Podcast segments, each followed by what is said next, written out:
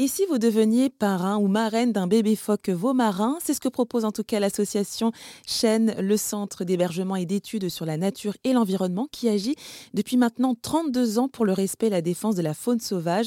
Elle est située à Louville, Bellefosse, en Seine-Maritime. Et nous allons justement en parler avec Gersande Lemarchand, qui est la chargée de communication de cette association. Bonjour Gersande. Bonjour. Alors, euh, quel est l'objectif justement de cette proposition de devenir parrain ou marraine d'un bébé phoque vaumarin? Ah bah, En fait, euh, chaque année, l'association, elle va euh, recueillir plusieurs bébés phoques vaumarins. donc, on va les prendre en charge entre le moment où ils sont accueillis et le moment où ils sont prêts à être relâchés. Donc, les prendre en soin, les mettre en piscine, les nourrir, tout ça, ça a un certain coût. Et pour nous aider, on propose aux gens de parrainer des phoques. Donc eux, ils vont nous faire un petit don à destination des phoques. En échange, on leur envoie des informations sur ces phoques, on leur envoie un petit bulletin d'information, et plus tard, ils sont invités au relâcher des phoques. donc eux, comme ça, ils ont l'occasion euh, d'en savoir un petit peu plus sur leurs filleuls, sur les bébés phoques. Et nous, eh ben, c'est un petit coup de pouce vraiment pas négligeable. En fait, entre le moment où on accueille un phoque et entre le moment où il va être relâché, on a estimé voilà, qu'un qu'un phoque nous coûtait 2500 euros. Et c'est à ça que vont servir les dons. Ça va vraiment nous aider à financer euh, bah, leur séjour au centre de soins jusqu'à ce qu'ils soient prêts à être relâchés. Et alors là, actuellement, vous avez combien de bébés phoques marins euh, qui sont prêts à être parrainés? Alors actuellement, on a huit phoques, on a huit bébés phoques. Euh, ils sont quasiment tous en piscine. Et il y en a encore deux qui sont arrivés euh, récemment, qui sont encore en quarantaine. Donc euh, on attend qu'ils soient, soient plus en forme, qu'ils soient prêts à rejoindre les autres en piscine, où ils vont pouvoir évoluer avec leurs congénères, nager. pour certains, c'est même pour les plus jeunes, c'est la découverte de l'eau carrément, parce que ils naissent sur les plages et pour les plus jeunes qu'on accueille, parfois ils n'ont jamais connu l'eau encore. Donc euh, voilà, c'est un premier contact avec l'eau. Et alors, est-ce que vous leur avez donné un nom à ces bébés phoques? Oui, alors on a les prénoms et cette année on a une thématique, on leur a donné des noms de danse. Alors on va avoir euh, salsa, maloya, boogie, hip, pogo, aka, java et calypso. D'accord. Et pourquoi alors ces thématiques euh, danse?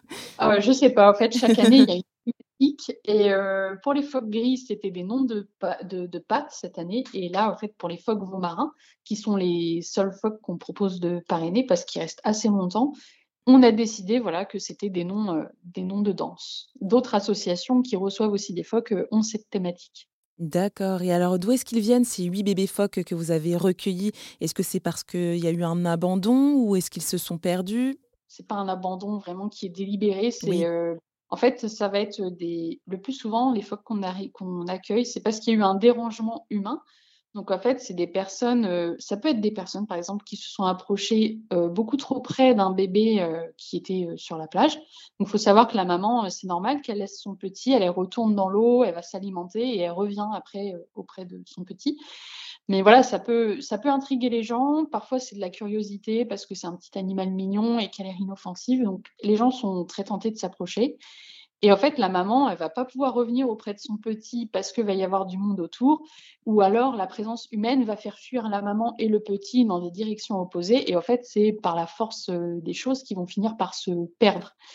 Donc, euh, on préfère généralement dire que la maman perd son petit, qu'elle l'abandonne parce que euh, voilà, c'est souvent c'est à cause du dérangement humain qu'il y a cette séparation. Donc euh, là, il y a donc aussi donc voilà donc précaution à avoir euh, quand on se promène sur les plages normandes. Si jamais on voit un, donc un bébé phoque, on se tient à distance. On peut l'observer, mais alors il faut faire à distance. Voilà, il faut respecter voilà son, son, son, espace. Il faut pouvoir laisser la possibilité à la maman de revenir. Euh, si on s'inquiète, il est possible toujours de, le surveiller à distance. Et si vraiment on voit que la présence euh, du petit phoque s'éternise, qu'il reste vraiment très très seul très longtemps, à ce moment-là, on peut contacter un organisme. On peut par exemple contacter euh, l'Observatoire pélagique, qui est spécialisé dans l'échouage, la surveillance des échouages, notamment de mammifères marins. Et voilà, donc en aucun cas, il faut essayer d'intervenir, essayer de s'approcher. Il faut bien garder ses distances avec les petits. Et alors, ces petits, alors, ils ont quel âge? Alors, euh, les plus jeunes qu'on a accueillis au tout début avaient vraiment quelques jours. Il y en a qui avaient peut-être deux ou trois jours parce qu'ils avaient encore le cordon ombilical accroché à eux. Euh, et généralement, ils sont vraiment très très jeunes. Les derniers qu'on a accueillis sont un petit peu plus vieux, mais voilà, ils sont, moins d'un mois. Et il faudra attendre combien de temps justement avant de pouvoir les relâcher? Bah, alors, heu, c'est difficile de prévoir, mais en général, heu, ils sont relâchés, heu, courant septembre, voire octobre. Voilà, c'est vraiment c'est quand ils sont prêts, quand ils ont un bon poids, un bon comportement, c'est qu'ils sont prêts. Et est-ce qu'il y a un suivi justement de, de, bah, de ces bébés phoques? Est-ce que vous installez, je sais pas, une balise pour savoir ce qu'ils deviennent ou pas du tout?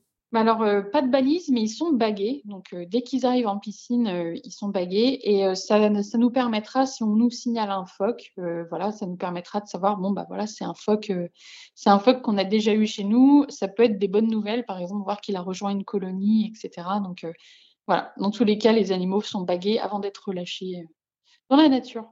Ah mais d'ailleurs, est-ce que vous en recueillez beaucoup chaque été, des bébés phoques? Hem, bah, les bébés phoques, c'est vraiment, heu, les bébés phoques, ça va être toute l'année. Après, on a par exemple les phoques gris qu'on accueille, heu, plutôt vers l'hiver, il me semble et l'été, c'est vraiment les bébés phoques marins, c'est chaque année. Cette année, on en a 8, mais il me semble que les années passées, il y en avait plus. D'accord, mais alors, finalement, c'est quelque chose de très commun alors de voir des bébés phoques sur les plages normandes? Bah, alors, par exemple, nous, nos bébés phoques, souvent, ils viennent, par exemple, de la baie de Somme ou, heu, quelques-uns de la baie du Mont-Saint-Michel. Donc on a, en effet, quelques colonies de phoques. Après, généralement, ils vont, heu, en effet, choisir des endroits où ils sont un petit peu tranquilles quand ils se quand ils vont essayer de se poser sur, sur les rivages. Il est possible d'en observer sur nos côtes, mais c'est vrai que, parfois, ça surprend les gens de savoir qu'on a des phoques, voilà, qu'on a des phoques chez nous. Ouais, à proximité. c'est ça. Bon alors et si jamais on souhaite parrainer un bébé phoque, quelle est la procédure à suivre? Pour, parrainer un petit bébé phoque, heu, il faut, heu, soit on parraine en ligne, donc on peut se rendre sur notre site et il y a un lien qui renvoie vers, heu, un site qui s'appelle Hello Asso et qui permet de faire un don en ligne. Au moment de faire un don, vous allez, remplir votre adresse vous allez donner votre adresse, postale et nous, ça nous permettra justement de vous envoyer un petit bulletin d'information et l'invitation au relâcher et il est possible aussi de le faire, en version papier. Il y a un petit bulletin à télécharger sur le site, à imprimer et heu, à envoyer à notre association. Et alors, il faut savoir qu'un parrainage, heu, n'est pas destiné à un phoque. Voilà, on a plusieurs phoques, heu, qui ont des prénoms et en fait, un parrainage est redistribué de manière, bah, équitable. En fait, tout le budget phoque est distribué entre tous les phoques. Donc en fait, vous êtes pas parrain de Bougui ou de Maloya, vous êtes parrain de de ces 8 phoques. Voilà. Eh beh, écoutez, parfait et alors, juste pour rappel, alors quel est le le site internet pour faire ce don? Et bien, c'est associationchaîne.com et heu, on a des petits onglets. Il y a un onglet qui s'appelle «Nous soutenir» et là, vous vous allez pouvoir trouver, heu, un onglet sur les phoques. Et il y a toutes les informations avec le petit bulletin à télécharger, et il faut pas hésiter à nous appeler, heu, pour avoir des compléments d'informations, heu, sur les phoques, sur le parrainage et cetera.